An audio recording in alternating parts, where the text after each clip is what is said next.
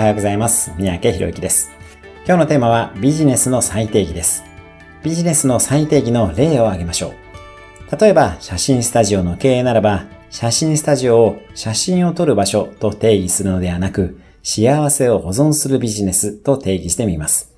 お客様の幸せを目に見える形や物質にし、それを保存していただくということにより、幸せを積み重ねたり、困難があった時に立ち返れるエネルギーとするビジネスであると定義してみます。そうすると、写真撮影以外にもやるべきことが出てくるかもしれません。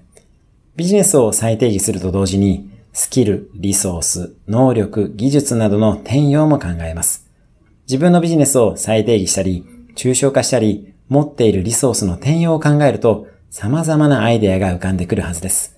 ビジネスの抽象化と再定義、リソースの転用、ぜひ考えてみてください。